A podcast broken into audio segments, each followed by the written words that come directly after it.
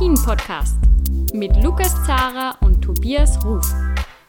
Hallo bei einer neuen Folge von Après-Ski, der Alpin-Podcast. Das ist eine ganz besondere Folge diesmal, weil der Tobias einerseits äh, nicht da ist, äh, aber andererseits haben wir einen ganz besonderen Gast äh, im Podcast, nämlich die Journalistin, Moderatorin und Filmproduzentin und zuletzt Produzentin für die Ski-Doku-Serie Bending Gates. Amelie Stiefvater ist da. Hallo Amelie. Hallo, ich freue mich da zu sein. Vielen Dank für die Rosen. Ich freue mich sehr, dass du da bist, äh, weil normal ähm, ist dieser, ja, dieser Skiweltcup, das ist schon ein sehr spezieller ähm, ja, Kreis, würde ich mal sagen. Und jetzt auf einmal tut sich recht viel. Jetzt kommen viele Skidokus auf den Markt äh, irgendwie. Jetzt ist da die Franz Klammer-Doku, der große Film, irgendwie vor allem in Österreich ein großes Ding. Der Axel Lünz-Windal hat da eine neue, äh, eine neue Doku herausgebracht und äh, auch du hast eine Doku herausgebracht, nämlich Bending Gates, wo du, wo du äh, ein Jahr lang na, vor allem Marco Odermatt und Loic Meillard begleitet hast, aber die, die kriegt man sozusagen nicht, äh, nicht alleine. Da sind natürlich dann das ganze Schweizer Männerteam dabei und du hast die hautnah verfolgt, eine Saison lang. Und äh, darüber wollen wir sprechen. Bevor wir vielleicht ins Detail gehen über diese, über diese Serie, könntest du kurz äh, was zu dir sagen? Wie bist du eigentlich äh, zum Skisport gekommen und wie bist du überhaupt äh, dazu gekommen, dass du dann ja, äh, über den Skiweltcup so eine, so eine Doku produzierst? Das werde ich tatsächlich oft gefragt, weil ich sehr, sehr deutsch bin. Ich komme nämlich aus Berlin eigentlich und jeder fragt mich, wie kann man da Skifahren? Meine Mutter war aber Tirolerin, mein Bruder wohnt dann auch in Tirol, das heißt, ich bin auch auf Skiern aufgewachsen. Vor acht Jahren bin ich dann zu Servus TV gegangen und durfte im Rahmen von Sport und Talk aus dem Hangar 7, das Format habe ich betreut, da habe ich kleine Einspielfilmchen gemacht und jeder wollte natürlich Ski-Alpin-Filme machen. Ich habe mich aber durchboxen können und durfte dann den Weltcup sechs Jahre für Servus TV begleiten. Ähm, wie, wie ist da eigentlich jetzt äh, gleich mal eine Zwischenfrage? Wie ist da so die, die Berichterstattung bei Servus TV? Das ist natürlich schwierig. So ein Sender hat ja die, die Übertragungsrechte nicht. Aber wie begleitet man dann diesen Skiweltcup trotzdem irgendwie äh, mit? Und ich glaube, das macht es total spannend, weil du vor ganz anderen Fragen stehst. Du überlegst dir erstens, okay, wie erzählst du eine Geschichte, ohne dass du die rechte Bilder hast, also ohne dass du die Jungs oder Mädels beim Skifahren siehst, sondern du hast die Möglichkeit, die Geschichten drumherum zu erzählen. Also wie kommt er dahin? Man kann quasi bis zum Eingang zum Gate vom Skiweltcup drehen und alles andere ist verboten. Und das macht es dann gerade ganz spannend, weil die Skifahrer und die Skifahrerinnen dich dann ranlassen müssen in ihre private Zeit. Also es ist manchmal super schwer, weil du denen erklären musst, dass du jetzt woanders drehst und eben nicht das klassische Interview nach dem Rennen mit ihnen machst. Ähm, was eine Challenge ist, aber gleichzeitig fand ich auch die größte Herausforderung und viel tiefgründigere, ähm, tiefgründigere Filme gebracht hat. Sehr gut, ja. Äh, und das ist jetzt eh schon irgendwie das perfekte Stichwort eben zu deinem, zu deinem letzten Projekt, wobei du sicher aktuell mit dem Kopf schon wieder in ganz anderen Projekten bist und das äh, schon wieder irgendwie abgeschlossen ist. Aber es war vor, vor ja, wenigen Wochen zumindest die Premiere von Bending Gates, also wirklich eine Dokumentation, wo du, wo du ähm, das Schweizer Männerteam und primär Marco Odermatt und Loic Meyer begleitet hast. Wie ist dieses Projekt entstanden? Hast du, hast du da bei Swiss Ski angeklopft und gesagt, hallo, äh, darf ich, darf ich mitfahren oder, oder ist das sogar vom, vom Sponsor von Red Bull ausgegangen? Wie ist das entstanden? Da hatte ich total Glück. Ich habe ähm, früher schon mal eine Doku gemacht, die hieß Die Seele der Sieger. Da habe ich Anna mittlerweile Veit ähm, und nicht mehr Fenninger und Marcel Hirscher begleitet und habe viele Insights gegeben habe dann gekündigt bei Servus TV vor drei Jahren, mich selbstständig gemacht und dann kam Red Bull Schweiz auf mich zu und hat gefragt, Amelie, könntest du dir vorstellen, für uns wieder im Weltcup rumzureisen? Und da habe ich natürlich nicht lange überlegt, habe sofort Ja gesagt, was aber lustig war, weil ich mit den Schweizern eigentlich wenig zu tun hatte. Bei Servus TV ist der Fokus auf den Österreichern, manchmal noch die Deutschen, je nachdem, wo sie sind. Die, die Norweger, klar, Axel und Zwindal als großer Red Bull-Sportler, die Amerikaner ein bisschen mit Lindsey Vonn, damals auch Michaela Schifrin. Ähm, deswegen war das eine Challenge für mich, weil ich mit Marco und Leuk wenig zu tun hatte die Jahre zuvor. Ähm, bin aber ziemlich schnell reingekommen. Also es hat dann Spaß gemacht, wieder mal neue Charaktere kennenzulernen. Jetzt äh, klingt das für mich nach einem extremen äh, Mammutprojekt. Jetzt begleit die doch einfach mal eine Saison lang.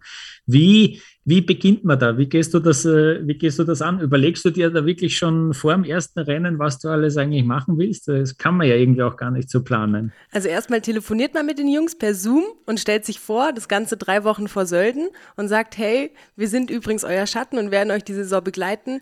Hoffentlich werdet ihr uns vertrauen. Was wirklich eine Challenge ist, weil einen Marcel oder eine Michaela kenne ich jetzt über echt einige Jahre und da ist ein Vertrauen da. Die wissen, wenn ich dabei bin mit meinem Kameramann Roman, dann sind wir immer im Hintergrund, halten uns zurück, wissen bis wohin wir gehen können. Die haben da ein Gespür für. Das heißt, die sitzen, die stehen da und, und vertrauen uns. Und das haben Marco und Leuke überhaupt nicht gemacht. Die mussten uns erstmal kennenlernen. Das heißt, wir haben gecallt. Ich habe dann mal so eine grobe Idee runtergeschrieben, wo ich hingehen möchte. Die Vorgabe, Vorgabe war sieben Episoden. Ich habe so ein paar Stichworte genommen. Klar, klassisch, Material, die WM, so grobe Punkte, die ich gerne irgendwie thematisieren möchte. Und dann sind wir einfach da gewesen. Dann haben wir in Sölden das erste Mal miteinander gedreht, was natürlich ähm, grandios war, weil wir gleich Marco am Podest hatten und ähm, Gino ist damals auch aufs Podest gefahren. Ähm, lustig, dass Marco heuer eigentlich gewonnen hat. Das wäre noch geiler gewesen, aber gut, anderes Thema. Und da haben wir uns langsam rangetastet, sind dann zu ihm nach Hause gefahren, haben peu à peu das Vertrauen aufgebaut und sind dann, habe ich im Laufe der Drehs auch gemerkt, was sich für andere Themen öffnen, die ich gar nicht so am Schirm hatte. Mhm, okay, spannend. Jetzt äh, reden wir schon äh, fast zehn Minuten drüber, aber wo, wo kann man das überhaupt sehen? Das hätte man vielleicht schon am Anfang sagen sollen. Oh, Wie kann man das am Werbung. besten sehen? Ja? Stimmt. Auf Red Bull TV, ähm, wenn man einfach Red Bull TV eingibt und Bending Gate sucht, kann man sich durchklicken. Am besten auch bei Episode 1 anfangen, weil ich habe ganz schlau, wie ich bin, die Links verschickt und ich glaube, das war Episode 7. Und Leute haben dann mittendrin angefangen zu schauen. Also wirklich von 1 bis 7 durchschauen, weil das dann doch ein kleiner roter Faden hat. Binge-Watching sozusagen. Es geht auch äh, recht schnell und das ist, äh, das musst du mir jetzt mal erklären. Die Folgen haben jeweils, ich sage jetzt mal nur, aber das soll jetzt gar nicht wertend sein, nur 15 Minuten äh, eine Folge. Äh, warum ist das so? Ist das, äh, ja, was hat das für einen Grund?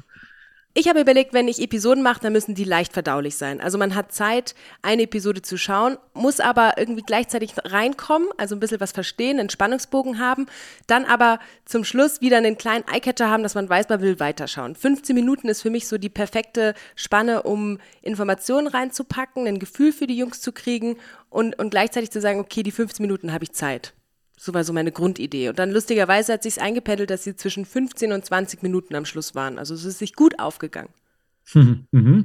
Ähm, jetzt äh, hast du gesagt, du hast der erste Kontakt war irgendwie über Zoom. Es war natürlich auch schwer, du musst die kennenlernen und das war während äh, Corona-Zeiten schon. Ja? Also wie schwierig war es generell, dieses ganze Projekt trotz äh, Covid-Pandemie durchzuziehen? Das war ein riesiges Problem tatsächlich. Ähm, deswegen waren Marco und Leuk auch ein bisschen skeptisch, weil natürlich von Swisski auch immer die, die klare Vorgabe, wie in jedem ähm, Verband war, dass wir in Bubbles sind. Und die Medien sind in ihrer eigenen Bubble gewesen. Das heißt, wenn du am Weltcup warst, du weißt es eh, dann bist du in deinem Raum und kommst gerade mal drei Meter weg von den Athleten und kannst ein Mikrofon hinhalten. Also wie schaffst du es dann, überhaupt diese Nähe zu zeigen? Ähm, das hat uns am Anfang ganz schön viel Sorgen bereitet, weil wir sonst immer die Möglichkeit hatten, also Roman und ich saßen mit Lindsay Wonne und Axel und Zwindal in Chile beim Abendessen und haben Karten gespielt. Und da entwickelst du ganz anders die, die, ja, die Person lernst sie kennen, ganz anders, als wenn du über Corona mit Abstand äh, auf sie triffst. Letzten Endes haben wir es dann geschafft, aber uns ein bisschen mehr an die Schweizer zu halten, dass wir im Schweizer Team waren. Sie haben uns sehr viel Vertrauen geschenkt. Wir waren immer getestet, wir waren auf Abstand, wir haben die Maske getragen, also wir sind alle möglichen Sicherheitsvorkehrungen auch eingegangen. Äh, glücklicherweise die Jungs ja auch ziemlich schnell äh, positiv getestet worden und hatten es dann hinter sich. Das war dann auch, hat auch in unsere Karten gespielt. Mhm. Und ja, wir, wir haben uns dann so ein bisschen rangeschlichen. Also anstatt dass wir in Medienhotels waren, durften wir dann in der Nähe bei ihnen sein und haben dadurch dann doch die Nähe bekommen. Wenn ich jetzt drüber nachdenke, wäre es natürlich schöner gewesen, in der normalen Saison dabei gewesen zu sein, weil man vielleicht noch mehr mitbekommen hätte. Aber auf der anderen Seite fand ich das genau spannend in der Corona-Saison, wo eigentlich niemand dabei war, die Möglichkeit zu haben, den Einblick zu bekommen. Und dadurch, dass sie so wenig Medientermine hatten und so wenig drumherum war, konnten sie sich auch viel mehr auf uns fokussieren. Also es ist so ein bisschen zwei Seiten der Medaillen.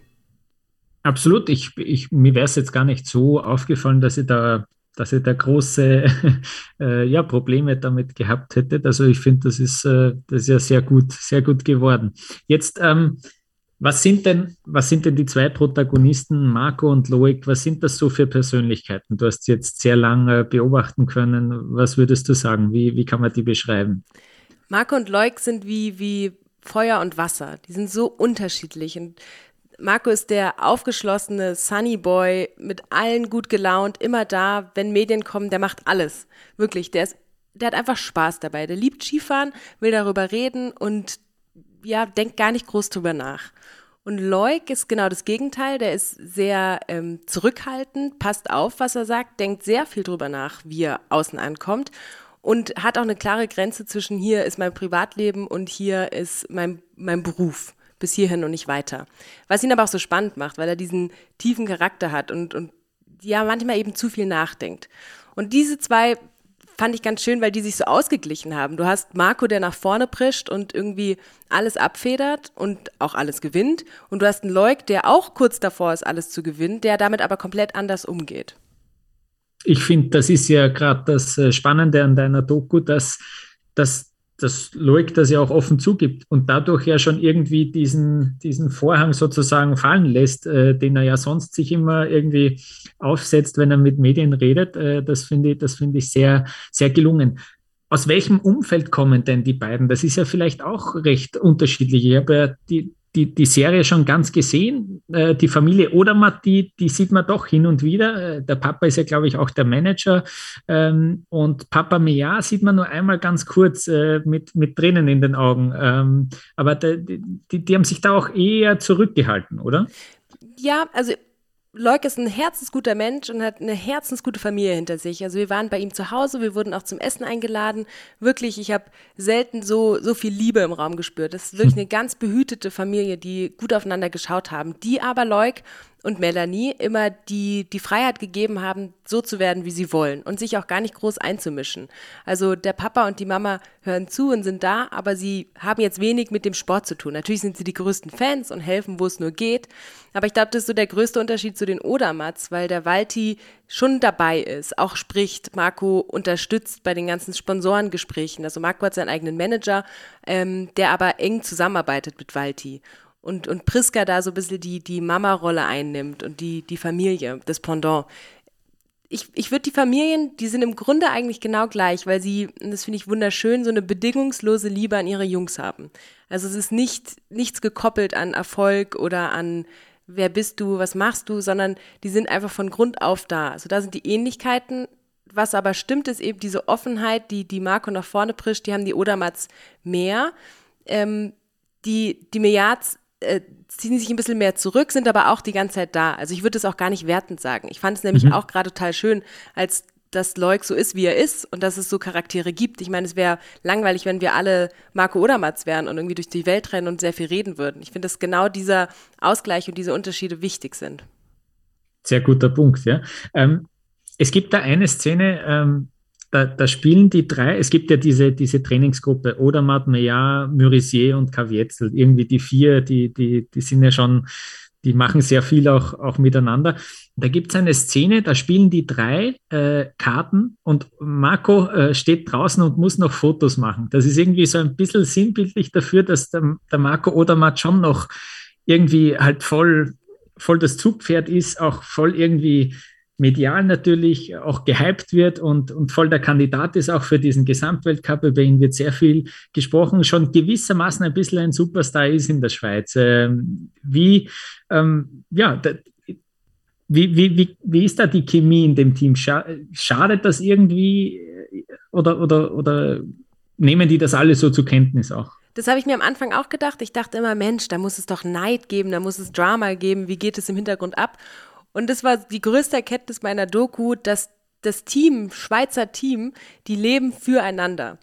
Also da gibt es kein, du bist besser, du bist schlechter, sondern es sind alle auf Augenhöhe und die, die frötzeln sich eher. Also wenn einer mal gewinnt hm. und irgendwie was Lustiges im Interview sagt, dann wird nicht irgendwie nicht dagegen gesprochen, sondern da macht man sich über den lustig. Also Marco kommt aus dieser Rolle und deswegen fand ich die Szene auch total spannend, weil sie drin lustig Karten spielen, Marco draußen noch arbeiten muss. Deswegen habe ich auch bewusst noch diesen Shot reingenommen, wo man durchs Fenster schaut und alle mal kurz rausschauen, was macht Marco da.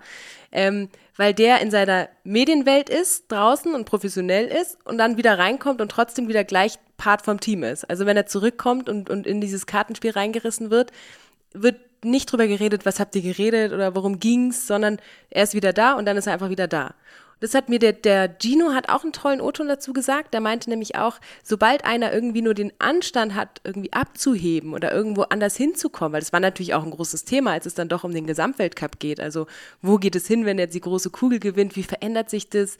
Will Marco vielleicht dann auch ein eigenes Team? Wird er rausgehen? Das sind alles Fragen gewesen, die irgendwie im Raum geschwebt sind die die Jungs aber klar ansprechen und sagen, nee, nee, nee, also wir sind Freunde und dann holen wir den schnell wieder runter. Wir sind auf Augenhöhe das hat mich total fasziniert, weil es das so selten gibt. Also jetzt war ich viel auch mit anderen Teams unterwegs und dieses, wir sind in erster Linie Freunde und dann sind wir ja Com Competitors irgendwie. Das finde ich super spannend bei den Schweizern. Absolut. Ähm, mir ist auch aufgefallen, äh, zwischen den Läufen, zwischen den zwei Durchgängen, da hat es auch eine gute Szene gegeben. Da, die steigern sich da schon komplett rein. Die schauen dann auf dem Handy irgendwie die Zeiten, die Teilzwischenzeiten von den Kontrahenten. Das finde ich sehr cool, dass man das gesehen hat. Also wie, wie, wie ist da die Atmosphäre zwischen den zwei Durchgängen? Sind die da auch noch sehr angespannt, nervös? Weil sie haben eigentlich recht, recht locker und lässig gewirkt, aber dann schauen sie eben schon auch ganz genau, was machen noch die anderen. Das war für mich auch das erste Mal. Und jetzt war ich, bin ich jetzt doch acht Jahre im Skiweltcup unterwegs und ich habe es noch nie geschafft, irgendwo mal zwischen den zwei Durchgängen dabei zu sein, weil das ja wirklich so ein Heiligtum ist. Und ich habe mir selber mal gedacht, wie, wie geht man da in der Zeit um mit der Zeit? Also ist man da, hat man ein Ritual oder ist man super aufgeregt? Deswegen war ich super nervös, mit denen ins Hotel zu gehen und dabei zu sein. Und man hat richtig gemerkt, sie kam rein, hat noch diesen Adrenalinspiegel von, ich habe gerade einen guten Lauf hingelegt oder eher einen schlechteren. Dann wird sich langsam ausgeradelt. Es wird aber keine Minute nicht das Rennen weitergeschaut. Sie sind immer am Handy, am Fernseher, kontrollieren, wie jemand anderes das macht und sie sind als Team wieder zusammen. Also es ist nicht so, dass jeder für sich irgendwo in die Ecke geht und sich ausradelt, vorbereitet eine Banane ist, sondern die Jungs sind gemeinsam in einem Raum gewesen, haben sich unterhalten über das Rennen, über Schlüsselstellen, über andere Fahrer, haben sich auch lustig gemacht über den Schweizer Kommentator, der irgendwie lustige Kommentare zu den Skirennläufern macht. Und sie waren, sie waren schon in ihrem Tunnel, also sie haben nicht groß mit uns geredet, was, was gut war. Ich wollte es auch genauso auflösen. Ich habe mich immer versucht zu verstecken, dass sie mich auch ja nicht anschauen und irgendwie rausgerissen werden. Ähm, aber gleichzeitig waren sie locker. Sie haben sich lustig gemacht über eben die Kommentare, über sich gegenseitig im Team, weil der, der, der Justin hat, glaube ich, ein paar Fehler gehabt und sich so gegenseitig wieder frötzeln und zu sagen, so, Junge, das waren zwei, drei mehr, als du denkst. Oder Gino, der super pisst war, weil ich glaube, der ist sogar ausgeschieden. Ähm, das mitzubekommen, dass sie sich da noch die Zeit für nehmen, um sich gegenseitig so ein bisschen zu leveln. Das war unglaublich. Da möchte, da möchte ich jetzt noch nachfragen. Hast du dich tatsächlich äh, versteckt ein bisschen und hast da einfach die Kamera dann stehen lassen? Oder äh, also hast du dann wirklich noch geschaut, dass da noch ein Tisch dazwischen steht, dass das noch irgendwie ja physisch vielleicht auch eine Barriere ist? Das Problem war, Roman und ich waren alleine. Wir waren immer zu zweit unterwegs. Das heißt, ich habe auch immer den Ton gemacht. Ich hatte so eine riesen Angel mit, damit ich den Ton mitnehme, was halt super schwer war, weil jetzt sind die Jungs da neben uns mit zwischen den zwei Durchgängen und dann kann ich den ja eigentlich nicht den Puschel die ganze Zeit unter den Mund halten, weil das macht man nicht, das ist frech. Also habe ich mir versucht, den so von ganz weit weg in der Ecke, ich habe mich hingesetzt, habe immer rausgeschaut aus dem Fenster, als ob ich nicht zuhöre, dass sie ja nicht sich gestört fühlen und habe diesen Puschel random einfach reingehalten. Deswegen war der Ton auch teilweise nicht so gut bei der Szene. Man hat es gemerkt, da musste äh, Moritz, der den ganzen Ton gemacht hat, der eine grandiose Arbeit geleistet hat, aber der musste sehr, sehr lange an dieser Szene arbeiten, dass der Ton rauskommt. Ähm, wir haben die Kamera einmal einfach hingestellt und mitlaufen lassen, sind aber, haben uns dann im Laufe der Zeit schon näher rangetraut. Also Roman war am Anfang sehr weit weg und dann zum Schluss kam ähm, der Servicemann von Marco nach rein und da haben wir uns echt getraut, so hin, hinter Marco direkt zu stehen. Das war für mich so der Moment, wo ich gemerkt habe, boah, okay, jetzt vertrauen sie uns. Weil zwischen den zwei mhm. Durchgängen gibt's echt noch ein bisschen was zu klären. Dieses Gespräch ist wichtig mit dem Servicemann, mit Chris. In dem Fall war es eh alles gesagt, weil sie nicht viel verändert haben. Ähm, aber sie haben verstanden, dass ich alles mitnehme, was ich drehe. Und wenn irgendwas gewesen wäre, was sie nicht zeigen wollen, wie Setup-Sachen, dann hätten sie es mir danach sagen können, dass ich es nicht reinnehme. Und das war mal so ein bisschen meine Herangehensweise auch bei den anderen Filmen, die ich gemacht habe. Früher bei Marcel viel. Ich habe da viel mitbekommen, worüber man natürlich nicht reden durfte in der Außenwelt. Und dieses Vertrauen baut man sich dann auf, dass man die Sachen dann auch nicht zeigt. Ja, macht, macht auf jeden Fall Sinn. Ähm, du hast auch immer wieder, um, um dann so eine Karriere auch zu erklären, ähm, Zitate von Didier Küsch verwendet. Äh, du hast ihn äh, auch äh, länger interviewt, nehme ich an. Wie war es mit ihm? Weil er ist sicher in der Schweiz äh, ja, sehr bekannt, sehr beliebt, könnte ich mir vorstellen. Erstens war ich nervös, weil ich das Interview auf Französisch geführt habe. Mhm. Das war eine große Challenge für mich. Ähm, aber Didier ist, war auch super offen, hat sich total gefreut, dass er da mitmachen durfte. Also es war für ihn dann fast auch eine Ehre, weil so sein Verhältnis zu Marco ja auch ganz speziell ist. Ähm, ich fand die Sicht ganz spannend, weil er als, als Vorbildfunktion dient, aber gleichzeitig hat er das alles durchlebt und kann es ein bisschen einordnen und kann uns sagen, dass ein Marco ähm, am Anfang, ich meine, letzten Endes hatten die super viele Parallelen miteinander, auch bei dem Gesamtweltcup. Das, dieses ganze Jäger, Gejagter, die, die Themen haben sie beide durchgespielt. Und das tat, glaube ich, Marco dann auch ganz gut, als sie beim ähm, Finale miteinander geredet haben, um sich gegenseitig zu inspirieren und, und, und wieder runterzuholen. Und Didier hat, der war sehr wichtig für den Film, weil er eine Außenrolle hatte. Er ist nicht so ganz in dem Team, sondern er steht von außen, hat alles aber schon mitbekommen und kann beurteilen und, und beschreiben und vielleicht noch extra Infos geben. Und deswegen, ja, ich glaube, ohne ihn hätte der Film nicht so gewirkt. Hm. Eine Szene muss ich noch ansprechen, die ich als ein bisschen unangenehm äh, empfunden habe. Da sagt nämlich ein Trainer zu den Jungs, äh, wir machen lieber kein Video von euch, sonst sagt man, ihr fährt wie die Ladies. Ähm, es war natürlich als, als Scherz gemeint, aber so, so ein bisschen, ja, wenn, wenn man das so fertig denkt, ist irgendwie schon äh, ein, ich finde ich finde es einen unangenehmen Satz. Ähm, Total. Vielleicht ist das, ja. Äh, wie, wie war das auch vielleicht auch noch für dich, als, ich will es auch gar nicht größer machen, als es, ich, als es ist, aber wie war es auch für dich als Frau in diesem, in diesem Männerumfeld zu arbeiten? Wir haben die Szene tatsächlich rausgenommen danach. Wir haben uns lange auch darüber unterhalten und haben überlegt, ob wir es rausnehmen. Ähm, ich, als, ich war als Frau immer viel im Weltcup unterwegs und, und es gab wenig Frauen. Deswegen wurde man natürlich auch ganz anders beäugt. Ich glaube, das ist so dieses Grundsatzthema. Auch jetzt mache ich viel Fußball. Wie kommt man da als Frau an? Passt man da rein? Das ist immer diese, diese Grundsatzfrage Frau-Mann. Ähm, ich habe sehr, sehr viele ähm, Filme auch über weibliche Skifahrerinnen gemacht. Von dem her weiß ich, wie unglaublich gut die Mädels drauf sind. Also angefangen von einer Eva Maria Brehm, die für mich immer noch top of the pops ist, weil die einfach so toll Ski gefahren ist, so eine krasse Technik hatte. Ich, ich glaube, wenn du in dieser Skiwelt bist und du bist jeden Tag mit deinen Jungs unterwegs, du siehst nie Frauen.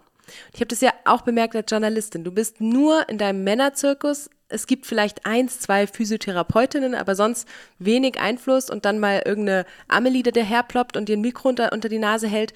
Man hat da so ein bisschen diesen Lagerkoller, dieses Skilehrer-Syndrom, sage ich immer.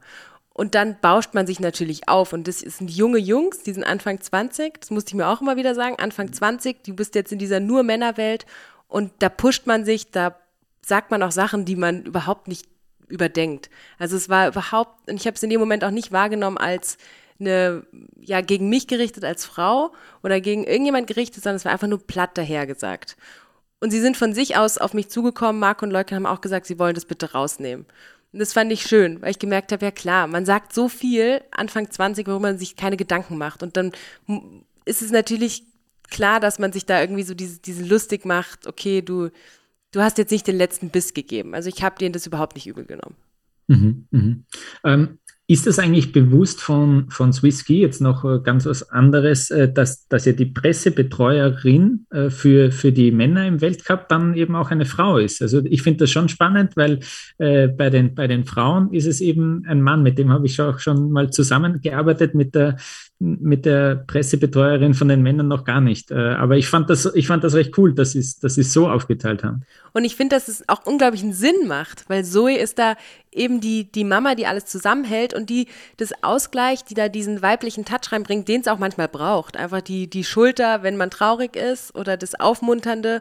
Und sie wird unglaublich wertschätzend von allen Jungs behandelt. Also sie ist da noch nie irgendwie das Gefühl gehabt und ich habe mich gut mit ihr verstanden und auch viel drüber geredet, dass sie nicht ein wertiges Mitglied ist. Und deswegen relativiert sich auch, äh, relativierte sich auch der Satz, den sie gesagt haben.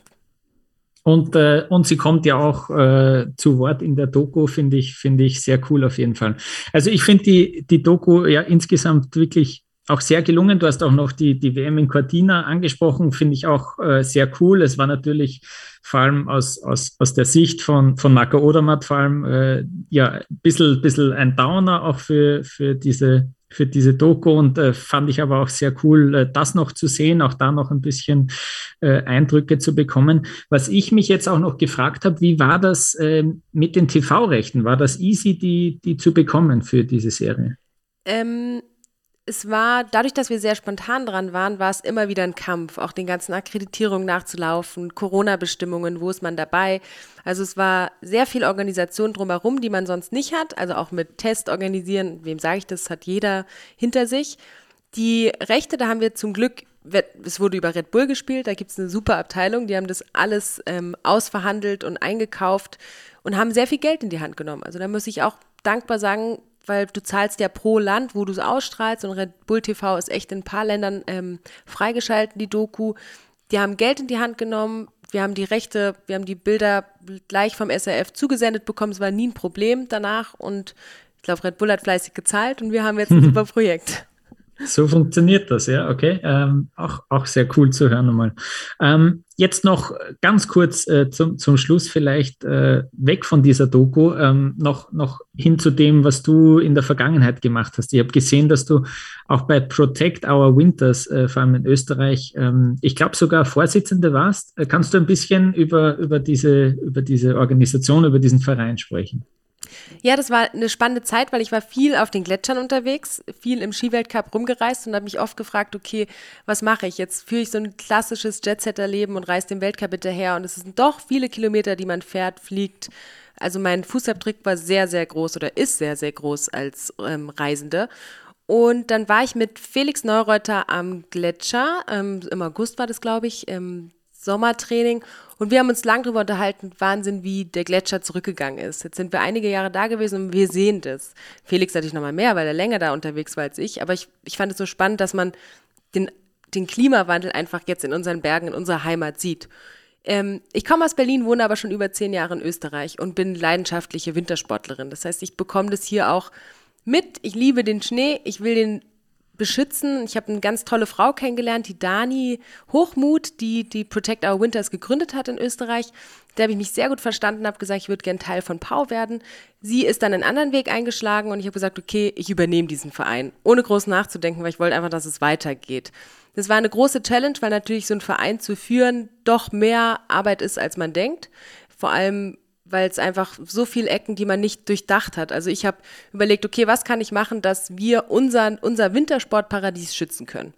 Da kann jeder bei sich anfangen und es geht darum, dass wir, und das war so mein Hauptfokus, weil den konnte ich machen, dass wir Kindern weitergeben, bewusst mit uns, mit unserer Umwelt umzugehen. Bewusst und das heißt, wir gehen mit Sportlern in Schulen. Sportlern sind Vorbilder für die Kids, denen hören sie zu. Da nehmen sie wirklich ja auch besser auf, was, was wir ihnen sagen wollen. Und Ziel war es in den zwei Jahren, wo ich da war, dass wir mit, da haben wir einige Schulen tatsächlich besucht. Äh, David ähm, Schiefer und Tobias Tritscher, der Freerider, haben das viel gemacht für uns hier im Salzburger Land. Die sind rumgereist, haben Vorträge gehalten, haben gezeigt, wie jeder für sich, weil wenn jeder in seinem Garten aufräumt, es einfach auch besser ist, jeder für sich seine Art Klimaschutz betreiben kann. Und das war ein gutes Kapitel, ist nach zwei Jahren zu Ende gegangen. Ich mache natürlich noch das, was ich für mich machen kann, Nachhaltigkeit, ähm, aber die Kapazität, so einen Verein zu leiten, die habe ich einfach nicht mehr. Hm. Ich nehme jetzt äh, ganz frech noch einen Punkt aus deinem Lebenslauf raus und äh, werfe ihn dir zu. Du hast auch äh, beim Tigerentenclub moderiert und ich finde das, äh, ich finde das ziemlich cool und lustig. Ich glaube, wir sind, wir sind ziemlich äh, gleich alt. Das muss ja auch bei dir so gewesen sein, dass du es wahrscheinlich auch im Kindesjugendalter mal gesehen hast und plötzlich äh, moderierst du das dann. Äh, was, was, wie, wie, ist dazu, wie ist es dazu gekommen und was hast du vielleicht auch davon dann mitgenommen für später? Tigerentenclub war tatsächlich auch mein, meine Kindheit. Ich bin damit aufgewachsen. Es waren meine Stars, meine Helden. Die Moderatoren habe ich geliebt. Ähm, ich habe mich immer nur auf Filme fokussiert. Also mein, meine Lebensaufgabe ist es, Geschichten zu erzählen, vor allem von Sportlern, weil ich das spannend finde, dass man von ihnen auch mal andere Seiten kennenlernt. Das habe ich dann eben jetzt die letzten acht Jahre gemacht und dann ist meine Mutter ähm, plötzlich verstorben an Krebs und es war für mich so ein einschneidendes Erlebnis, wo ich gesagt habe, okay, ich mache jetzt mal Halt und schaue, wo ich hin will. Man hinterfragt alles nochmal irgendwie. Auch diesen Lebensstil, diese schnelllebige dann habe ich bei Servus TV gekündigt und war mir nicht ganz sicher, in welche Richtung ich gehen will. dann kam diese Casting-Anfrage in mein E-Mail-Postfach. Ich frage mich immer noch, wie das geklappt hat, aber auf jeden Fall war sie da drin, dass der Tiger Club eine neue Moderatorin sucht. Und ich habe das als Art Zeichen gesehen und dachte, gut, ich bewerbe mich mal. Es kann, ja, was kann passieren? Das ist einfach ein lustiger Ausflug. Und dass ich das dann gewinne und äh, mit Johannes den Tiger Club moderiere, war ein Traum. Das war der Wahnsinn. Und es, ich, es hat mir einfach nochmal beigebracht, mit Kindern zu arbeiten. Also ich, am Anfang hatten wir wenig Kinder da, weil es genau in der Corona-Zeit war, also eigentlich fast keine, nur online. Zum Schluss bin ich in den Genuss gekommen und ich finde, dass Kinder einfach so schön ehrlich sind. Und wenn man so lange mit Sportlern zusammenarbeitet und denen hinterher rennt und denen einfach nur zeigen möchte, hey, ich mein's gut, ich will dir jetzt einen tollen Film machen, du musst mir aber vertrauen und du merkst, wie wie Sportler so abgestumpft sind von dieser Medienbeziehung und so schwer vertrauen können. Und dann in die Kinderwelt zu kommen, die einfach nur offen ehrlich alles rausplappern war, 1000 zu 1. Sehr cool. Und jetzt äh, zum Schluss versuche ich sozusagen wieder den, den Kreis zu schließen und, und äh, dich zu fragen, äh, kommt da noch mehr von dir in Sachen, in Sachen Ski? Äh, oder Ski Alpin oder Wintersport. Natürlich, ich bin nie raus. Auch wenn ich nicht mehr fix bei Servus TV bin, mache ich weiterhin Filmchen für Sie. Ähm, ich habe jetzt einen Film gepitcht an Sport Talk, dass ich den Marc Diegruber begleite, weil der aus dem A-Kader geflogen ist und er mich angerufen hat und gesagt hat, Amelie, wollen wir da was machen? Was für mich schon wieder so wunderschön, weil ich gemerkt habe, okay, du warst so lange mit den Jungs unterwegs, sie kennen dich, sie vertrauen dir und sie fragen proaktiv nach. Und den begleite ich jetzt gerade, ähm, der muss sich ja sein ganzes Training und alles selber organisieren. Das ist ein kompletter Umschwung. Und da habe ich mir auch selber gedacht, das, das weiß man gar nicht, was dann passiert. Also wenn du aus dem Kader rausfliegst, dass du, wie schaffst du es, auf den Berg zu kommen, Pisten zu reservieren? Also das habe ich mir noch nie davor gefragt. Und das will ich jetzt gerade mit Marc Diko ein bisschen erarbeiten. Ähm, und dann hoffe ich, dass ich noch viele weitere gute Ideen habe und weiter mit dem Ski-Weltcup unterwegs bin. Sehr cool. Und den, den Marc Diegruber, den, den begleitest du auch die, die gesamte Saison, oder? Nee, ich habe das jetzt so vorgenommen. Wir waren jetzt bei ihm zu Hause, haben ein bisschen das Familie filmen dürfen, was ich auch sehr schön fand. Dieses Existenzangst, wo kommt man hin versus Hochleistungssport, das versuche ich gerade rauszuarbeiten. Dann waren wir gemeinsam trainieren. Nächste Woche geht's ins Schnalztal, Skifahren. Der trainiert nämlich mit dem Koroschilov, was ich auch super spannend finde. Ähm, und Ende November finden dann die Qualifikationsrennen statt. Also ob er einen Startplatz bekommt. Und das ist für mich der Aufhänger, dass Anfang Dezember der Film gezeigt werden kann. Wie war die Vorbereitung? Wo ist er? Wo geht's hin? Sehr cool. Es klingt auf jeden Fall äh, schon wieder, ja, sehr cool. Auch wieder eine Geschichte, die man sonst vielleicht nicht so mitbekommt. Äh, das, das gefällt uns vor allem im, im Podcast auch ganz besonders.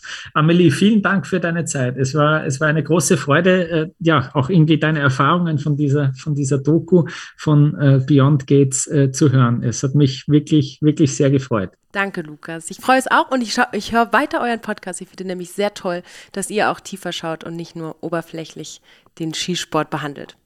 Cool, danke. Das, das freut mich jetzt auch noch am Schluss. Also ähm, an, an alle, ja, wir würden uns wirklich freuen, wenn ihr, wenn, Sie, wenn ihr unseren Podcast abonniert und wenn ihr uns auf Social Media folgt, aber vor allem äh, sollt ihr äh, Bending Gates äh, auf Red Bull TV äh, schauen und äh, am besten alle Folgen. Man hat sie sehr schnell durch und es ist wirklich äh, sehr gelungen. Amelie, vielen Dank und ja, wir freuen uns schon auf deine weiteren Projekte. Danke dir.